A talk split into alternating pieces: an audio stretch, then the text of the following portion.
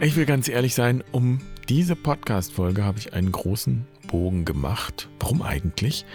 Vor allem glaube ich, weil sie mit ganz vielen unangenehmen Gefühlen für mich verbunden ist. Da ist so eine Scham, dass ich Fleisch esse. Scham ist jetzt vielleicht ein großes Wort. Sagen wir, ich fühle mich nicht uneingeschränkt wohl dabei oder gut dabei. Fleischessen ist für mich begleitet von der Vorstellung, jetzt etwas Falsches zu tun. Und das lässt sich natürlich wunderbar verdrängen, wenn alle Fleisch essen um einen herum und es praktisch die Normalität ist. Aber jetzt kommen meine Kinder und fangen an, vegetarisch zu essen. Und automatisch ist das Thema präsent und lässt sich auch nicht einfach ausblenden.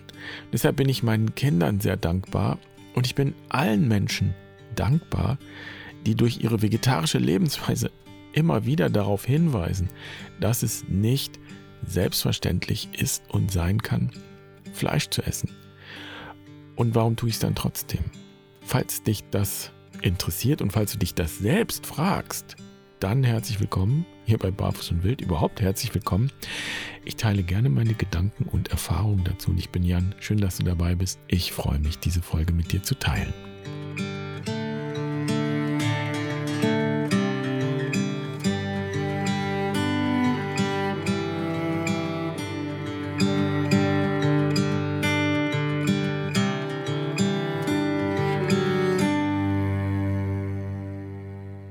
In den 1970er Jahren hat ein Wort die Runde gemacht von einem evangelischen Theologen, Helmut Gollwitzer, der hat gesagt, Christen müssten Sozialisten sein. Klar, das waren die 70er und ich will da jetzt gar nicht drauf eingehen, wieso er das gesagt hat. Es ging dabei nur so viel um die frühen Christen und die Berichte im Neuen Testament, die davon erzählen, dass die frühen Christen ihren Besitz geteilt haben, radikal geteilt haben und es sozusagen kein Eigentum mehr gab. Jedenfalls war das eine ziemlich zentrale, auch nicht unumstrittene Idee im frühen Christentum und unabhängig davon, ob sie das nun auch und wie sie das konkret gemacht haben, die Idee war da und so folgt daraus Konjunktiv, Christen müssten Sozialisten sein. Spannende Sache für einen anderen Podcast irgendwann mal. Jetzt möchte ich diesen Satz einfach mal als Vorlage nehmen und ihn umformulieren und sagen, Christen müssten Vegetarier sein.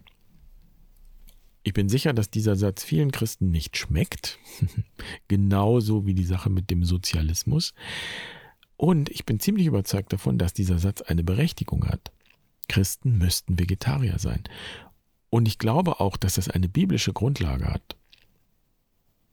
Und das bedeutet für mich auch, ich müsste eigentlich Vegetarier sein. Es gibt jedenfalls gute Gründe, die dafür sprechen. Und diese Gründe, da brauchen wir gar nicht in der Bibel anzufangen oder in der Religion zu suchen, in der religiösen Tradition zu suchen, sondern wir können in die Evolution schauen. Wenn wir uns nur anschauen, was unsere Vorfahren gegessen haben, dann müssen wir feststellen, dass sie überwiegend, und das heißt viele Hunderttausende von Jahren, Vegetarier waren, vegetarisch gelebt haben. Das lässt sich schon in der menschlichen Anatomie zeigen. Fleischfresser schlingen ihre Beute in großen Brocken herunter und dann beginnt die Verdauung im Magen. Bei Pflanzenfressern beginnt die Verdauung schon im Mund, beim Kauen. Und genau solche Kauwerkzeuge haben wir Menschen im Mund. Und unser Speichel enthält auch ein Enzym, das es uns ermöglicht, Stärke schon beim Kauen abzubauen. Stärke aus Pflanzen. Dieses Enzym brauchen Fleischfresser nicht. Ebenso ist unsere Verdauung auf pflanzliche Nahrung ausgerichtet. Und anders als Fleischfresser zum Beispiel können wir kein Vitamin C bilden in Eigensynthese. Wir müssen das mit der Nahrung aufnehmen. Und das ist ein Indiz dafür, dass Vitamin C in der Nahrung unserer Vorfahren reichlich vorhanden war in der Vergangenheit. Und das heißt, sie haben Pflanzen gegessen. Fleisch enthält nämlich kein Vitamin C. Null. Interessanterweise spiegelt sich diese anthropologische Erkenntnis in den biblischen Schriften. Im ersten Schöpfungsbericht heißt es nämlich, dass Menschen herrschen sollen über alle Tiere im Meer und im Himmel und an Land. Da steht aber nicht, dass Menschen diese Tiere auch essen sollen. Im Gegenteil, das ist hübsch fein aufgeteilt. Ausdrücklich heißt es, die Menschen bekommen die Früchte und die Tiere bekommen die Blätter. der Pflanzen und Bäume als Nahrung. Biblisch betrachtet sind wir Menschen also ursprünglich pflanzenfressende Wesen. Und das waren wir auch tatsächlich historisch, sagen Anthropologen, anfangs jedenfalls sehr lange und erst später ist fleischliche Nahrung dazugekommen.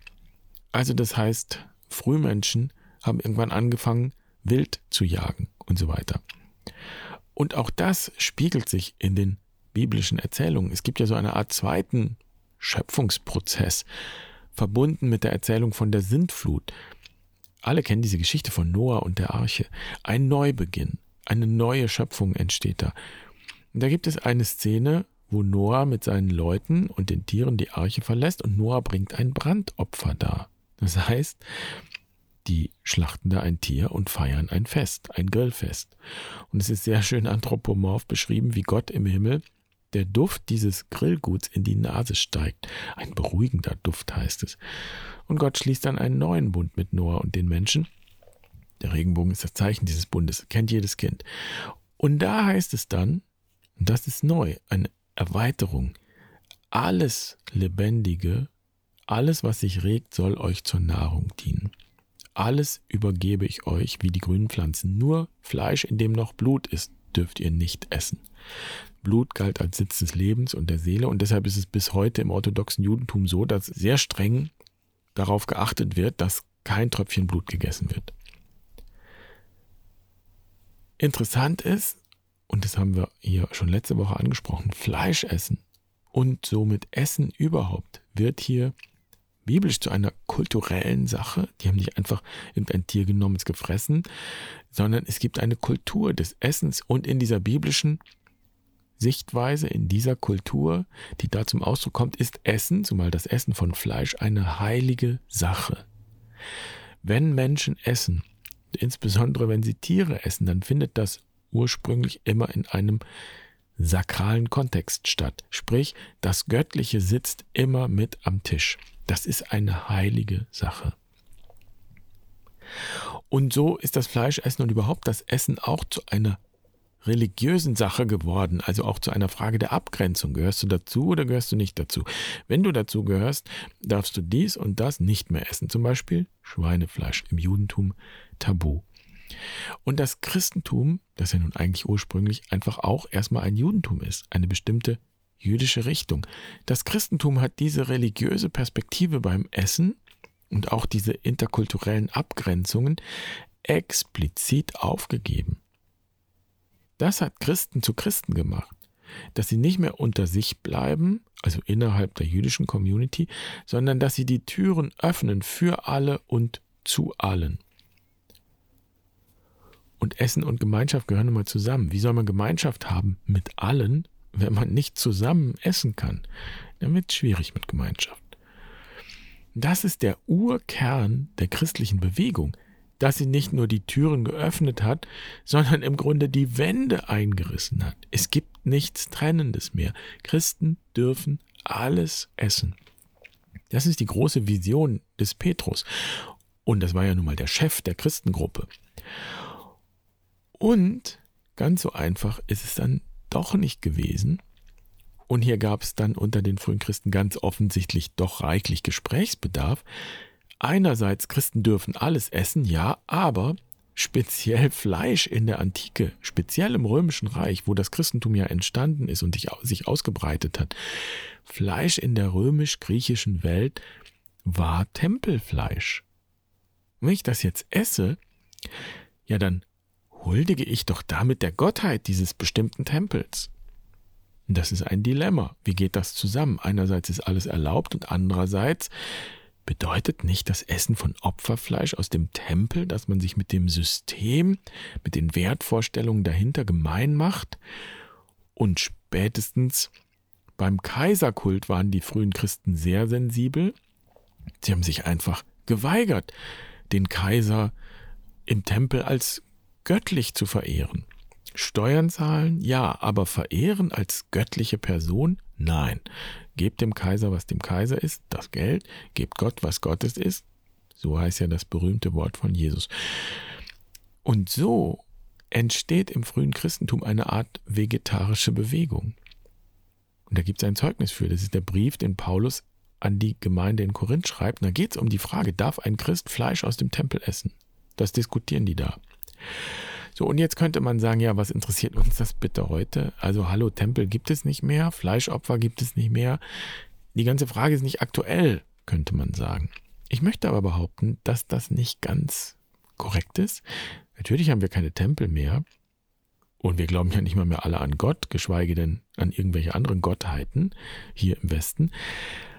Aber das ist eben so eine, ja, so eine Art Sackgasse der Betrachtung. Wenn wir einen Schritt zurücktreten, und ich sage jetzt mal aus religionswissenschaftlicher Sicht, dann könnten wir sagen, hm, Menschen sind immer religiös. Religiosität, Spiritualität gehört dazu. Die Frage ist nur, wie sie zum Ausdruck kommt, in welcher Form. Und gerade bei der Thematik Fleischopfer und Götzenopfer muss ich ja nicht lange nachdenken, brauche ich nicht so viel Fantasie, um eine Parallele in unserer Zeit zu erkennen. Ich könnte sagen, der Altar, auf dem in unserer westlich freiheitlichen kapitalistischen Kultur Fleischopfer dargebracht werden, im übertragenen Sinn, das ist der Altar des Gottes Profit. Die ganze industrielle Fleischproduktion ist ausgerichtet auf Profit.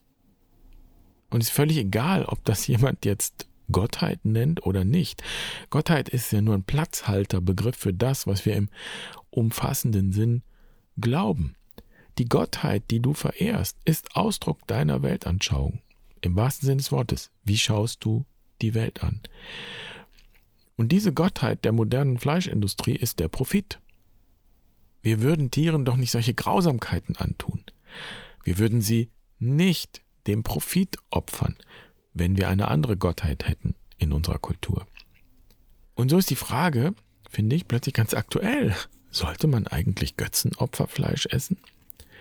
Und das ist ja auch ein Grund, warum vegetarisch oder vegan lebende Menschen kein Fleisch essen, weil sie Tieren nicht diese Gewalt antun wollen. Und ich finde jetzt sehr spannend zu schauen, ja, was hat Paulus denn da eigentlich geantwortet? Denn das ist ja überliefert in diesem Brief an die Korinther. Und man könnte erwarten, dass er sagt, ja, auf gar keinen Fall dürft ihr Fleisch essen. Und das sagt er nicht. Er sagt, ich persönlich möchte kein Fleisch mehr essen, damit andere Menschen daran keinen Anstoß nehmen. Es geht also nicht um das Fleisch an sich. Paulus sagt, das Fleisch bringt dich nicht um. Du wirst nicht vom Schlag getroffen, wenn du Fleisch isst, dieses Fleisch isst. Es gibt kein böses Fleisch an sich. Das wäre im übertragenen Sinn, also direkt in unsere Kultur übersetzt, wenn du dir, was weiß ich, ein Schnitzel an der Fleischtheke holst oder wenn du bei McDonalds isst, dann passiert an sich nichts Schlimmes mit dir. Das ist ja nicht giftig oder verflucht, da gehen wir mal davon aus an sich, per se, immer. Aber wenn jemand die Zusammenhänge dahinter nicht versteht, dann könnte die Person annehmen, ja, dass du das Profitsystem unterstützt, dass das Profitsystem in Ordnung ist. Und Paulus sagt wörtlich, nicht alle haben die Erkenntnis. Es gibt die, die nicht von ihren Götzen loskommen. Also übertragen jetzt, die quasi, hm, wie soll man sagen, kapitalistisch verseucht oder verblendet sind, die ein schwaches Gewissen haben, so steht es da. Und auf die sollten wir lieber Rücksicht nehmen. An denen können wir uns orientieren. Und deshalb essen wir lieber kein Fleisch, um gar keinen Zweifel aufkommen zu lassen, um nicht den Eindruck zu erwecken, wir würden dieses System, dieses Götzensystem unterstützen. Und jetzt kann man natürlich sagen, wozu eigentlich das Rumgeeier? Also Einfach Fleisch verbieten, Punkt. Und nun haben wir ja gehört, dass es aber wichtig war, offen zu bleiben. Ich formuliere es mal so. Die frühen Christen wollten keine Moralapostel sein. Es sollte mehr noch kein System von drinnen und draußen, heilig und profan geben, also kein Dualismus. Hier die Guten, hier die Schlechten. Dass das später so gekommen ist, steht auf dem anderen Blatt, ist eine interessante Entwicklung. Hier aber die Zeugnisse über die frühen Christen, die atmen alle diese Weite, diese Offenheit, diese Freiheit und dieses ja seltsame, nicht festgelegte. Und mir ist der Sinn davon praktisch erst aufgegangen oder ich habe geahnt, was das bedeuten kann, als ich hier in dieses kleine rheinhessische Dorf gezogen bin und irgendwie, ja, ich sag jetzt mal, reingeraten bin in die Strukturen hier, in die Gemeinschaft hier. Jedenfalls habe ich irgendwann, aus welchen Gründen auch immer, die Organisation der Kerb übernommen. Ist die jährliche Kirmes hier. Also so mit Essen und Musik. Ist schon fast zehn Jahre her und da wollten die das hier im Pfarrgemeinderat komplett aufgeben und da habe ich mich ins Getummel geschmissen und gesagt, hallo, dann organisiere ich das jetzt eben, was muss ich machen? Und natürlich war ich dann ein bisschen schockiert über die Speisekarte. Die bestand im Wesentlichen aus Fleisch, also da war Bratwurst, Rindswurst, Currywurst, Spießbraten und es gab immerhin ein vegetarisches Gericht, Pommes.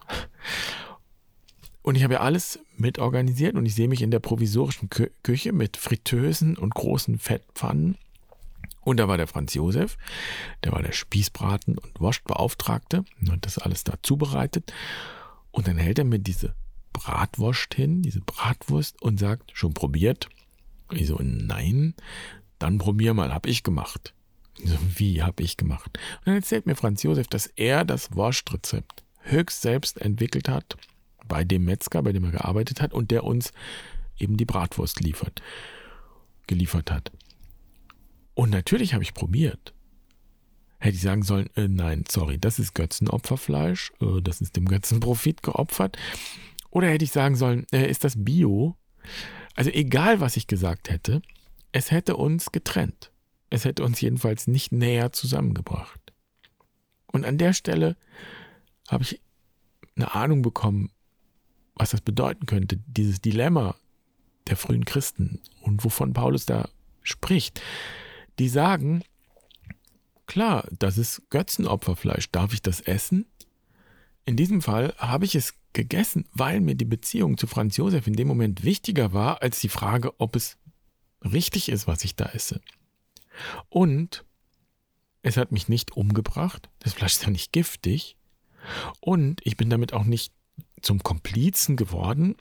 Meine Meinung über Fleisch und industrielle Fleischproduktion hat sich dadurch nicht geändert und letzteres habe ich ja auch selbst in der Hand. Und es war sehr lecker. Und ich kann mich noch erinnern, dass ich im Folgejahr die Speisekarte etwas erweitert habe.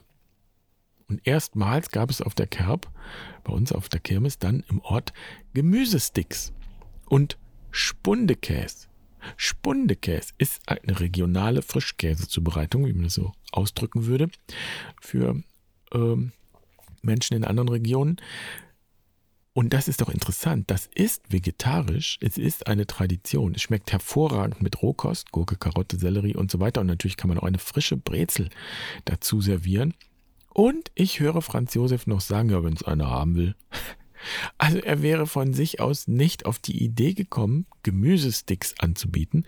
Und interessanterweise haben wir diskutiert, ob wir den Spundekäse gekühlt kriegen, was ja totaler Mumpitz ist, denn das Fleisch haben wir ja auch kalt halten können. Also schon interessant, aber es hat sich gelohnt. Viele wollten Gemüsesticks und Spundekäse haben und ich würde sagen, Franz Josef hat das auch respektieren können. Genauso wie ich seine Wurst respektiert habe. Und das Learning daraus für mich, ja, Christen müssten Vegetarier sein, heißt auch, Christen müssen nicht Vegetarier sein. Sie können, sie sollten vielleicht auch, aber sie müssen nicht. Es kann Gründe geben, die wichtiger sind als die Frage nach richtig und falsch. Kein Müssen. Und ich würde mir viel mehr davon wünschen im Gespräch zwischen Fleischessenden und vegetarisch oder vegan essenden Menschen.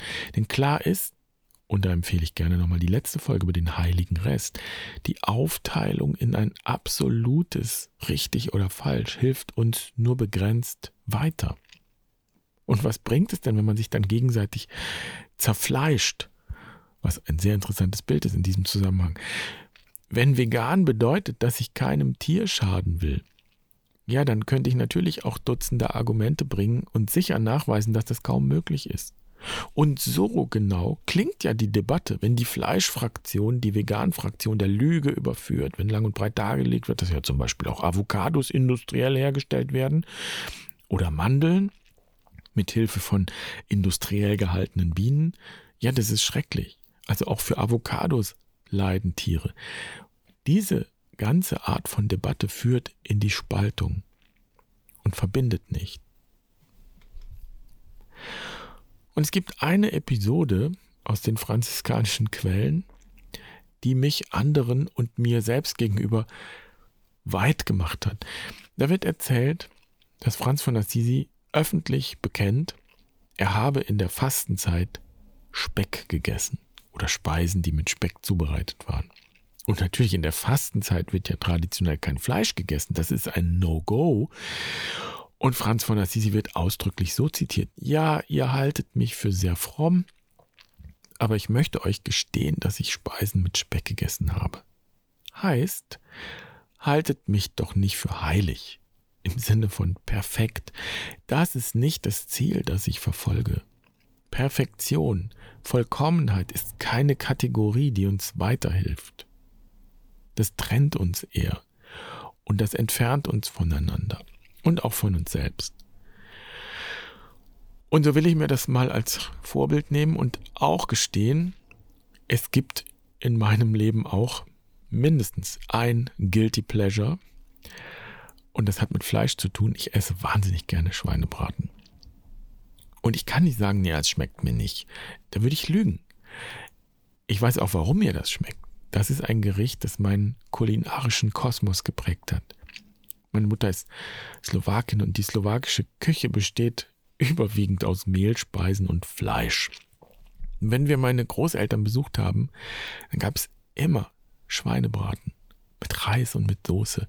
Und wenn ich das auf dem Tisch habe, und da gibt es auch andere Fleischgerichte, zum Beispiel Hühnerbrühe und Brathähnchen, dann bin ich sofort in meiner Kindheit.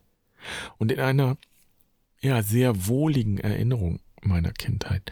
Da ist für mich gesorgt, da hat jemand lecker gekocht, da ist Gemeinschaft, da ist Liebe, und ich muss das sicher nicht jeden Tag essen, aber ich gebe zu, manchmal erliege ich der Versuchung, da gibt es hier Schweinebraten zu kaufen, also wenigstens in Bio-Qualität. Und wenn der fast abgelaufen ist und niemand hat ihn gekauft, dann ist er so 30 Prozent runtergesetzt und dann kaufe ich das und red mir gerne ein. Ich würde das ja jetzt auch vor der Mülltonne retten. Aber bevor es weggeworfen wird, ja, da kaufe ich es doch lieber und friere es ein und dann mache ich Schweinebraten. Und die Wahrheit ist, dass ich mir dadurch einen Moment meiner Kindheit zurückhole. Und ich weiß, dass das nicht vernünftig ist. Mir fallen tausend Gründe ein, warum es heute besser wäre, das nicht zu tun. Und ich würde auch nie propagieren, Leute, esst mehr Schweinebraten. Ich weiß, dass auch dieses Biofleisch aus industrieller Produktion kommt. Es ist nicht mehr wie bei meiner Großmutter, die ihre Hühner selbst mit eigenen Händen geschlachtet hat. Die Nachbarn hatten Schweine, die haben auch selbst geschlachtet manchmal denke ich auch, dass uns diese Dimension ja, verloren gegangen ist, fehlt. Und ich lehne das ab, dieses künstliche, diese Fleischstückchen in der Fleischtheke, wo nie ein Tropfen Blut, keine Sehnen, keine Innereien, kaum noch Knochen zu sehen sind. Ich finde die Art, wie wir Fleisch produzieren und verkaufen, wie irgendwie pervers. Und vielleicht brauche ich das auch eines Tages nicht mehr und es bedeutet mir nichts mehr und für jetzt bleibt Schweinebraten mein Guilty Pleasure. Ein Vergnügen, mit Schuldgefühlen. Und es hilft gar nichts, diese Schuldgefühle einfach zu übertünchen. Manchmal habe ich den Eindruck, dass Menschen, die so ganz selbstverständlich jede Menge Fleisch konsumieren, da irgendwie ja, taub geworden sind in der Beziehung. Ich weiß es nicht. Andererseits hilft es aber auch niemandem, wenn ich hm, ja in meinen Schuldgefühlen bade oder untergehe, weil ich an kein Ende komme irgendwann komme ich zu der Frage, was ich überhaupt nehmen darf, um zu leben. Und zwischen diesen beiden Polen spielt sich das Leben ab. Ich kann nicht einfach alles nehmen, aber ich kann auch nicht nichts nehmen. Und das gilt ja nicht nur beim Essen, sondern eigentlich in jeder Beziehung. Und ich stelle mir vor, dass wir auf diesem mittleren Weg, und das heißt, wenn wir immer auch den Wert dessen, was wir konsumieren, ins Bewusstsein holen, dass wir dadurch und auf diesem Weg die Welt zumindest nicht schlechter machen können, weil wir in Verbindung sind und bleiben. Und diese Verbindung mit dem Ganzen, nicht aufgeben.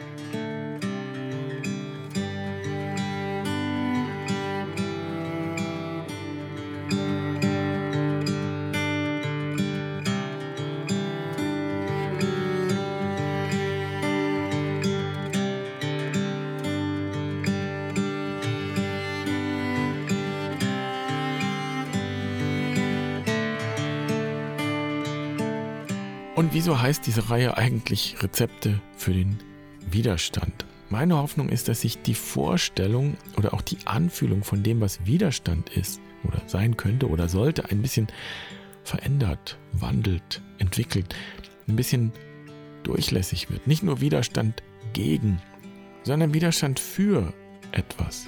Für Leben, für Fülle, für Verbundenheit, für Mitgefühl und so weiter. Und ich habe überlegt, welches Rezept heute dran wäre. Mir fallen so viele ein. Zum Beispiel das Dal, indisches Dal, ein einfaches Linsengericht. Das erinnert mich immer daran, dass die allermeisten Menschen auf der Welt einfach auch gar kein Fleisch haben, das sie essen könnten, weil es einfach unendlich kostbar ist. Ich erinnere mich auch an eine Reise nach Südamerika, wo wir in eine ganz arme Familie gekommen sind und der Begleiter sagte zu uns, jetzt bekommen wir Hühnersuppe und die müssen wir essen. Denn die Leute haben für uns ein Huhn geschlachtet. Und es wäre eine Respektlosigkeit, wenn wir das Huhn nicht essen, das sie uns zu Ehren geschlachtet haben. Also da wäre schon ein zweites Gericht. Und was wäre mit dem Schweinebraten? Aber wie gesagt, ich will ja die Welt nicht anstiften, mehr Schweinebraten zu essen. Deshalb habe ich mich für ein anderes Rezept entschieden.